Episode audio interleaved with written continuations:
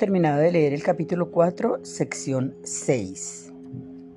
Entonces, ahora nos corresponde hacer los comentarios y la práctica de la lección 30. Dios está en todo lo que veo porque Dios está en mi mente. Dios está en todo lo que veo porque Dios está en mi mente. Bueno, eh, para comentar esta lección, vamos a poner un ejemplo. Em, ustedes eh, imagínense cómo mm, pensarían o cómo sería eh, el concepto de América cuando Colón descubrió América. O bueno, ya, había mucho run run de que existía eh, algo, otro continente, pero cuando, digamos, se realizó el descubrimiento de América y ya llegaron las noticias a Europa de que existía otro continente y que era gigantesco y todo lo que es lo demás. Entonces, la idea de ese nuevo continente fue posible cuando llegó a la mente de los europeos. Antes de estar en la mente de los europeos no existía América.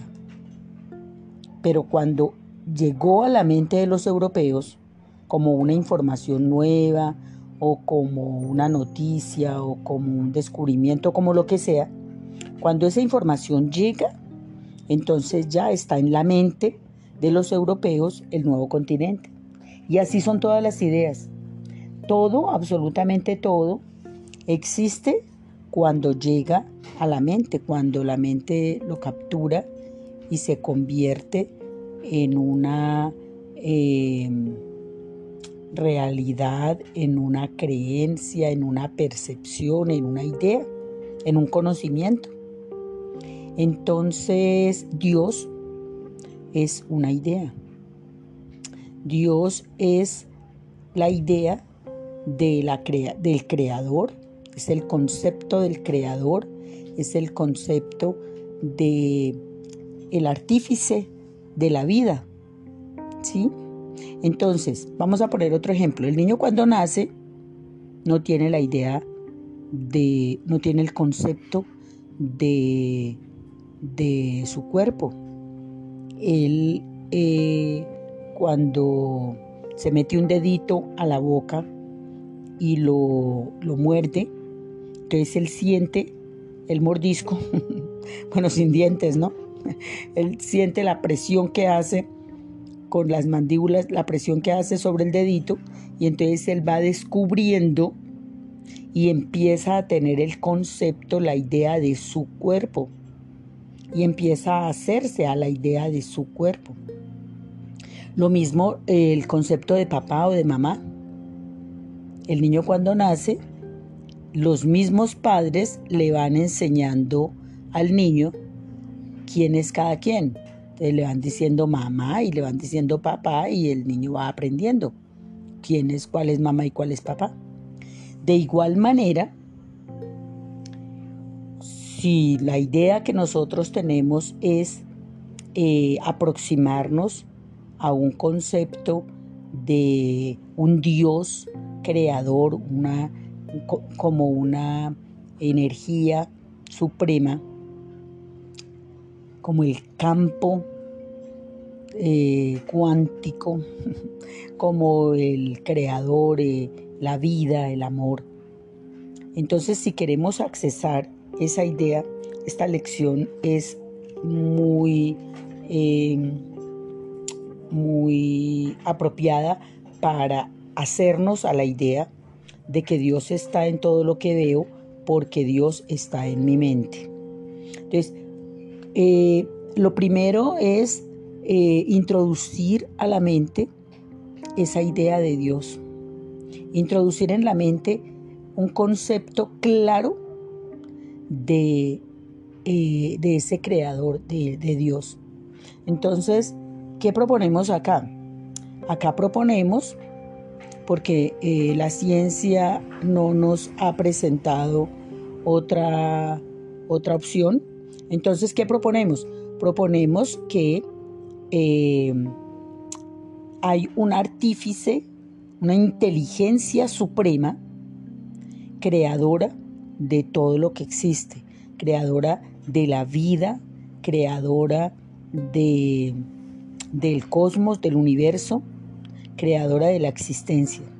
Entonces, eh, el concepto de Dios es el de un Padre creador que es el, el autor de la vida, el autor de la vida, y que nos que se encarga de cuidar la vida. Una energía, una energía suprema, envolvente, que nos abraza, que se ocupa de todos nuestros asuntos, que, que es la autora, la responsable de mi existencia y que se ocupa de todas mis cosas. Entonces, ¿qué es Dios? Es una energía suprema, creadora de este orden mágico, maravilloso, de todo el misterio que envuelve la vida y que la ciencia no ha resuelto. Eh, entonces, Dios es un Padre amoroso, un Padre eh, absolutamente eh, responsable, que se ocupa de absolutamente todos mis asuntos, que ha creado esto de una manera muy inteligente y que me ha dado libertad para jugar con el personaje que yo estoy desempeñando en esta vida. Pero que él no se, no se entera para nada del personaje, porque el personaje es como mi libre albedrío con lo que yo juego, pero él no se entera del personaje, sino de lo que siente mi corazón. Él se ocupa de, de, de mi corazón, él se ocupa de mi sentir, él se ocupa de mi ser, él se ocupa de mi vida, él se ocupa de, de el amor que yace en mí, porque todos reconocemos que dentro de todos nosotros hay una parte que quiere eh, la ternura, que quiere la bondad, que quiere la armonía, que quiere la paz, que quiere el gozo, que quiere la dicha, que quiere la hermandad, que quiere lo bueno, lo bello y lo santo. Entonces, Dios es ese Padre Creador, es esa energía suprema que se encarga de eso. Se encarga de que yo, cuando quiera estar en ese estado de paz, armonía, gozo, plenitud, tranquilidad, que yo lo pueda, lo pueda habitar ese estado. ¿Sí? Entonces, cuando yo digo que Dios está en todo lo que veo, porque Dios está en mi mente, es porque en mi mente he nutrido esa idea. ¿Sí? O sea, eh, mi vida em, existe en función de todo lo que yo, de todas las ideas que yo abrigue en la mente, porque ese es el libre albedrío. Es mi libertad. Ya los estoicos lo dijeron con mucha claridad y con mucha solvencia desde hace ya muchos años. Eh, yo no soy responsable ni tengo nada que ver con los cataclismos ni con todas las cosas que puedan suceder. Yo no soy responsable de absolutamente nada de eso, pero sí tengo libertad para elegir qué pensamientos abrigar en mi mente, qué sentimientos abrigar y a qué ideas darles el carácter de verdad, a qué ideas convertirlas en creencias, a qué ideas alojar en mi mente. Entonces, si yo elijo alojar en mi mente la idea de Dios, esta lección cobra sentido, porque yo digo, Dios está en todo lo que veo, porque Dios está en mi mente. Y eso hace parte de mi libertad. Eso hace parte del sagrado derecho a mi libertad. Eso hace parte de esa ley de la, de la voluntad libre. Entonces yo, en mi total y absoluto ejercicio de mi derecho al ejercicio de la voluntad libre, yo elijo alojar en mi mente la idea de que Dios está en todo lo que veo. Y elijo alojar en mi mente la idea de Dios porque elijo que en mi mente impere esa idea porque es muy beneficiosa para mí, porque he llegado a la conclusión de que es absolutamente bueno para mí creer en un Dios que se ocupa de que a mí me pase todo lo bueno, lo bello y lo santo. ¿Y por qué digo esto? Porque yo lo he corroborado en la vida personal, yo he corroborado que Dios se ocupa de que a mí me pase lo bueno, lo bello y lo santo, porque porque yo sé, hay otra lección que hay otra lección también que, que nosotros impartimos acá y es que todo lo que tú le haces a tu hermano te lo haces a ti mismo y yo lo he corroborado porque yo he visto gente que me ha hecho a mí, a mí personalmente. O sea, esta, esta, esa lección de que todo lo que tú le haces a tu hermano te lo haces a ti mismo, es bueno corroborarla, pero en las experiencias pasadas. O sea, aquí jamás se le invita a una persona que haga algo malo para que corrobore que, que le va a ir mal.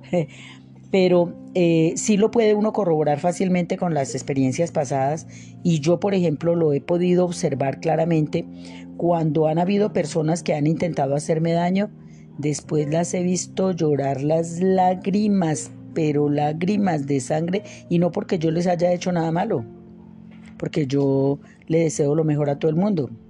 Y yo estoy practicando esto hace muchísimos años, pues ya desde 1996. Entonces la idea es cada día pues limpiar, limpiar, eh, limpiar el corazón y y, abrigar sentimientos bondadosos hacia los, hacia los hermanos, hacia los demás. Pero en el camino uno se topa con gente a la que uno por, no sé, porque eh, eh, hay, hay muchísimas, casi todas las cosas uno no tiene el control. Entonces hay gente a la que uno no le cae bien y hay gente que quiere hacerle como el feito a uno. Hay gente que quiere obrar mal con uno. Hay gente que, es incumplida, que es impuntual, que, que es deshonesta. Bueno, que actúa de maneras, pues la condición humana. Hay gente que actúa maluquito y después uno puede corroborar nítidamente cómo a esas personas realmente les va de mal.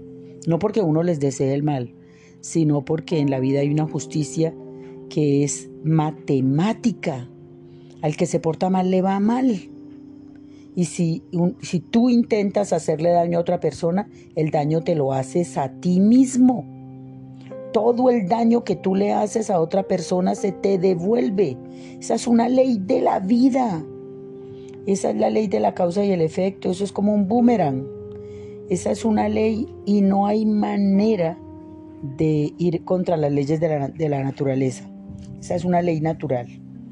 Entonces, esta lección 30 te dice, Dios está en todo lo que ves porque Dios está en tu mente. Es lo primero que necesitamos aclarar es que Dios sí esté realmente reinando en nuestra mente, porque cuando Dios ocupa nuestra mente, todas las cosas nos ayudan a bien. Bueno, entonces pasamos a la práctica.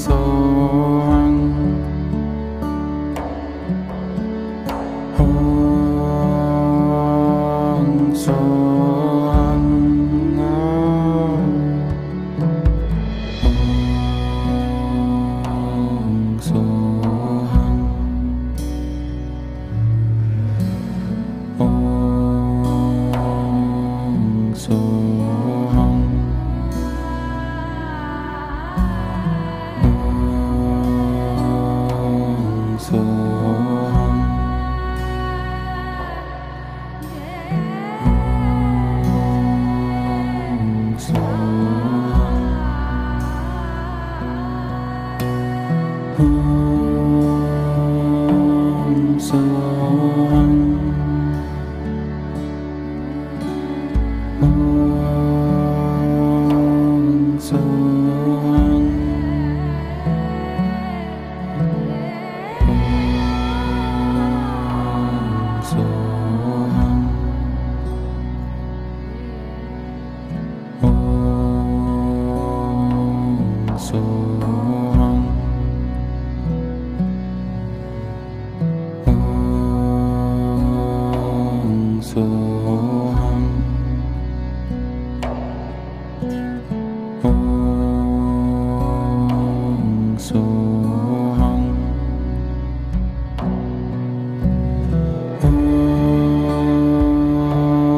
coração.